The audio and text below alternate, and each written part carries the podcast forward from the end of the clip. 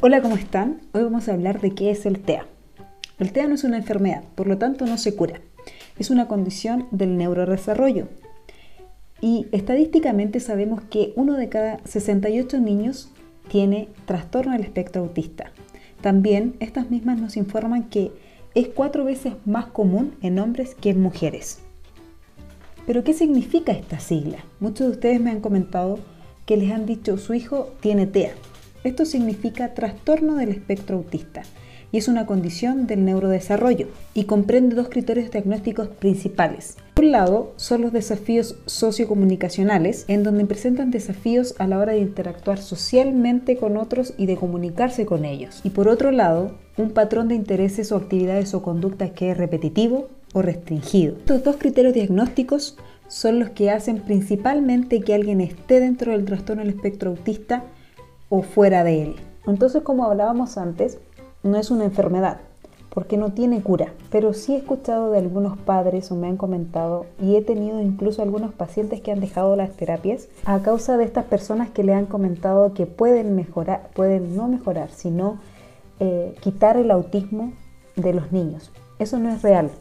Lo que sí es real es que si tenemos un diagnóstico temprano, hay una detección temprana del TEA, podemos estimular al niño de tal manera que puede ir desarrollando habilidades. O sea que la detección temprana nos va a ayudar directamente a mejorar el pronóstico de nuestros hijos. Pero ahora, para volver un poquito a lo que estábamos hablando de qué es el TEA, es un grupo de afecciones caracterizada por algún grado de alteraciones en el comportamiento social, la comunicación y el lenguaje, y por un repertorio de intereses y actividades restringido, estereotipado o repetitivo. El trastorno también comprende patrones de conductas restringidos y repetitivos, donde el término espectro en el trastorno del espectro autista se refiere a un amplio abanico de síntomas y de gravedad. Y aquí me gustaría dar un ejemplo, algo que me gusta como no comparar, sino para hacer más visible a los padres eh, de qué se refiere este espectro.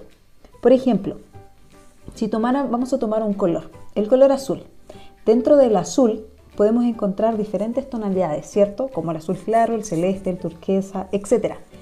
Lo mismo pasa con el trastorno del espectro autista. Hay muchos niños que están dentro de esta condición y tienen el mismo diagnóstico. Sin embargo, no son todos iguales. Como en este color azul podemos encontrar diferentes tonalidades, lo mismo pasa dentro de este diagnóstico.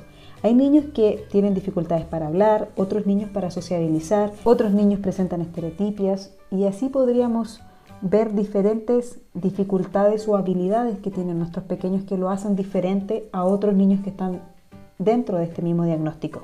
Por eso es tan importante que cuando elijan una terapia, más allá de, seguir la terapia y una línea de abordaje, se pueda ver que ese tipo de terapias es hecha para tu hijo. ¿Por qué? Porque no va a funcionar con todos los niños igual, porque al ser todos los niños diferentes, hay que abordarlo, si bien de una diferente manera. Si bien hay muchos niños que, tienen características similares, eso no quiere decir que vamos a, tener los mismos resultados si aplicamos un método que con otro nos vaya resultado. Ahora bien, ¿cuál sería el proceso diagnóstico? En esto quiero hacer mucha hincapié porque quiero que sepan que no hay ningún examen clínico que nos pueda decir si el niño se encuentra dentro del diagnóstico o no. El proceso diagnóstico generalmente lo realiza un equipo multidisciplinario donde es encabezado por un neurólogo o un psiquiatra. Esto va a depender de la edad del paciente. Generalmente cuando son más pequeñitos, el equipo multidisciplinario está encabezado por un neurólogo. Cuando es un adulto, Generalmente es por un psiquiatra. Eso va a depender netamente de los padres. En este proceso diagnóstico se mandan a hacer una serie de exámenes con el fin de descartar otros posibles diagnósticos. Muchos de ustedes me han dicho, entonces, ¿por qué me mandan a hacer exámenes eh, auditivos, exámenes de sangre, un examen genético, neuroimagen, etcétera?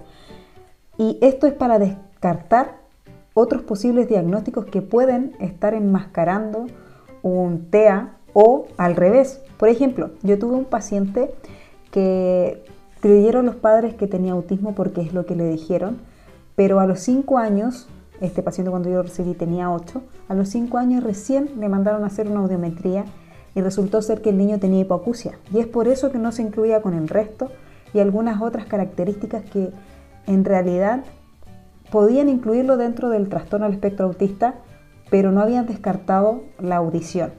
Entonces, es por esto que se mandan a hacer otros exámenes, no necesariamente para que el examen te diga que el niño está dentro del trastorno del espectro autista o no. Entonces, ustedes ahora se pueden preguntar, ¿cómo sé si mi hijo está dentro del trastorno del espectro autista? Para tener el diagnóstico, generalmente se hace una evaluación multidisciplinaria. ¿A qué me refiero con esto? Donde incluye una fonoaudióloga o logopeda, una terapeuta ocupacional, un psicólogo y un psiquiatra o un neurólogo. Además de esta evaluación es muy recomendable que se pueda realizar la evaluación de A22, del cual hablaremos en los próximos capítulos.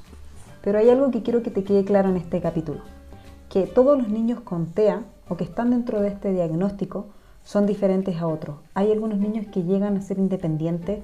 Yo conozco personas que tienen una familia, una carrera y están dentro del, trastorno del espectro autista. Esto no quiere decir que porque tu hijo fue diagnosticado con TEA va a ser de alguna manera o de la misma manera que un niño que tú conozcas que está dentro del trastorno del espectro autista. Recuerda que el diagnóstico no es un pronóstico de vida para tu hijo. Es importante la estimulación temprana y el diagnóstico temprano. Es verdad que las personas con TEA sufren de estigmación, discriminación, violaciones de los derechos humanos y que también su acceso a los servicios y apoyos son totalmente insuficientes en todo el mundo.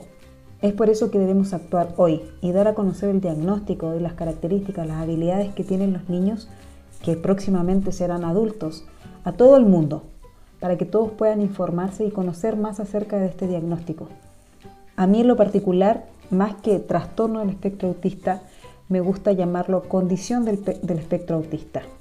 Y también dar a conocer que todos necesitamos saber que detrás de esa etiqueta que muchos le colocan a nuestros hijos, a nuestros niños, existe una persona que siente, que escucha y que puede hacer mucho más de lo que los demás piensan. Y para terminar, quiero que sepas que si bien no hay una cura para el autismo, un tratamiento intensivo y temprano puede hacer la gran diferencia de la vida de tu hijo y de muchos otros niños.